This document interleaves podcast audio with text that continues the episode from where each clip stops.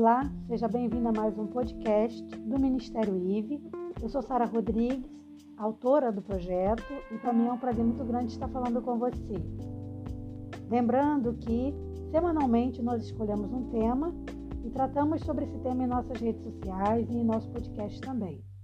Esse tema da semana é luto e hoje eu vou falar mais um aspecto do luto para a gente conhecer e aprender um pouco mais sobre essa essa questão que afeta tantas pessoas e que tem afetado muito mais pessoas agora por conta da pandemia.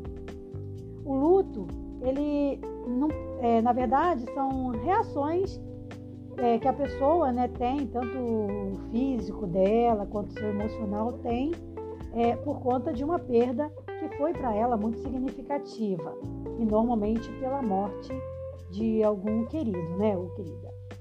É, John Bowlby, eu não sei se eu estou pronunciando o nome dele certo, ele costuma dizer que, ele diz, na verdade, que quanto maior o apego ao, entre aspas, objeto perdido, pode ser, no caso, uma pessoa, pode ser um animal, né? mas também pode estar ligado a, a uma fase da vida que se foi, né? a, a um, um status social que a pessoa tinha e perdeu. Então, esse, esse apego, ele causa o quê? O maior sofrimento ao luto, tá? Então, é, dependendo da cultura da pessoa, o luto dela vai ser apresentado de uma forma. Bom, a característica de todo o processo de luto, ela vai acontecendo como? Como é que ela vai se formando? Através das, das releituras que a pessoa vai fazendo do seu passado. Então, ela vai relembrando, as suas memórias, ela vai considerando a sua perda.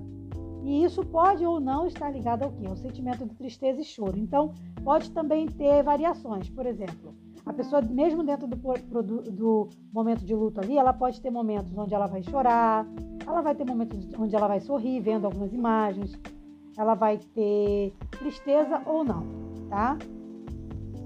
E esse processo todo, ele vai evoluindo tá? Então, é quando a pessoa começa a lembrar de cenas agradáveis e também de questões desagradáveis que ela passou com a pessoa, tá? E então, assim, dentro desse histórico começa a ter várias fases, que são, por exemplo, uma fase que ela vai estar com raiva, a fase em que ela vai estar hostil, mais, mais dura, mais fria com outras pessoas. Vai ter a fase que ela vai querer realmente estar sozinha. Ela pode, por exemplo, desenvolver ansiedade, ficar cansada, fadigada, vai estar mais agitada, tá? Então são fases que a pessoa pode apresentar. E fisicamente ela também vai ter é, é, é, reações, como por exemplo é, sentir alguns sintomas estranhos no estômago, sentir no peito também aquela, aquele aperto, como se fosse realmente alguém apertando o peito da pessoa. Então isso tem a ver com o luto também, isso é o corpo reagindo àquela dor imensa, né? E essa duração disso, né, a duração desse período, ela vai variar para cada pessoa, tá? Então, é, mas é, é, é, notável que a pessoa do, no luto ela vai apresentar um, um, desinteresse pelas coisas do mundo exterior. Então, ela vai estar presa no mundo dela, né? Ela vai, querer um distanciamento, pelo menos por um período, do mundo externo. Então não adianta quando a pessoa está ali no momento de luta, a gente ficar, ah, vamos para festa, ah, vamos para isso. Você tem que respeitar o momento do luto da pessoa. Obviamente que com o passar do tempo, o, o natural e o, o, bom é que o choro, a tristeza vão diminuindo, que eles possam ir diminuindo. Eu já falei no outro podcast que isso não é nenhuma traição à pessoa que se foi, porque nem a pessoa que se foi vai querer que a gente fique sofrendo a vida inteira. Então tem um momento que precisa mesmo ir, ir diminuindo esse choro, essa tristeza, mas a lembrança, a saudade, o carinho, o amor vão permanecer, tá? Então assim, se vamos dar um prazo mais ou menos que seria um prazo considerável para o luto, uns seis meses, uns seis meses no máximo. Se passar disso, então aí já virou um luto patológico, tá? Então aí a pessoa vai precisar de um tratamento de, de, de psicoterapia. Deu para você entender? Então, assim, é, porque nem eu sabia disso, tá? Eu aprendi isso fazendo as pesquisas para o nosso podcast. Então, isso é o máximo. Um luto tem que, no máximo, durar uns seis meses. Se passa disso, já tem mais de seis meses que a pessoa faleceu e você está naquele sofrimento intenso, então você precisa procurar um médico, tá? Você precisa procurar um médico para te acompanhar, para te ajudar a vencer a, e ultrapassar essa fase da sua vida que, claro, é difícil, tá? É muito difícil. É, existem algumas escalas que podem medir a gravidade do luto, tá? E elas vão avaliar fatores como é, fatores físicos, emocionais, espirituais, cognitivos, tá? O luto, gente, ele vai. Eu também falei isso, acho que não no, último podcast, mas lá no, nos primeiros podcasts. Ele vai trazer um certo desconforto, ele vai trazer mudança na família. Então, isso pode gerar alguns conflitos familiares, alguns conflitos, tá? Por quê? Porque ele vai precisar, a pessoa vai precisar se refazer, a família vai precisar se refazer. Então, por exemplo, assim, vamos supor que que a, a falece né, a pessoa que era responsável pelo lar. Então agora vai ter que se levantar novos papéis nesse contexto familiar. Então quem vai ser o, o mantenedor da família agora? Então isso tudo vai gerar estresse na família. Tá? Então quanto mais cuidado pudesse ter para resolver isso, é melhor. Tá? Outra coisa que eu acho interessante também é ter muito cuidado para que esse esse estresse ele não gere um conflito tal ao ponto de prejudicar o relacionamento familiar. Então a gente tem que ter muito cuidado com isso aí, tá?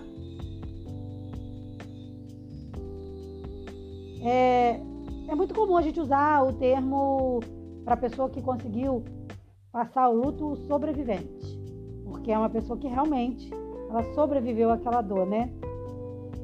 Porque sobreviver é, superar o luto é realmente sobreviver, né? Essa fase difícil.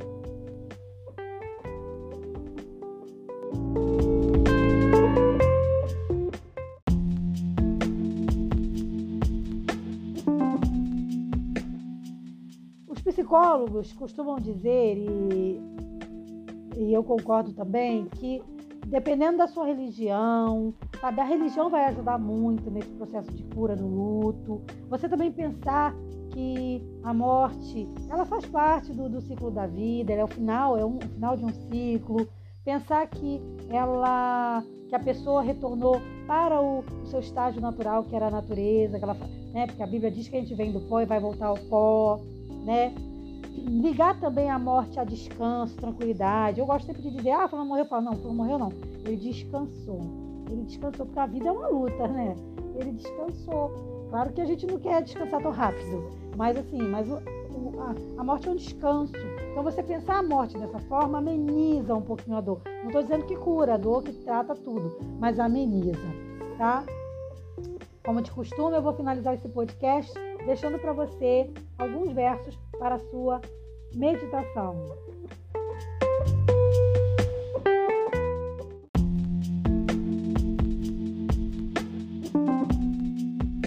E eu finalizo também o podcast de hoje trazendo o texto de João 11, versículo 11 a 13, que diz: A morte é como um sono, não há lembranças, não há emoções, nem sentimos de sofrimento, nem sentimentos e sofrimentos em, em quem partiu.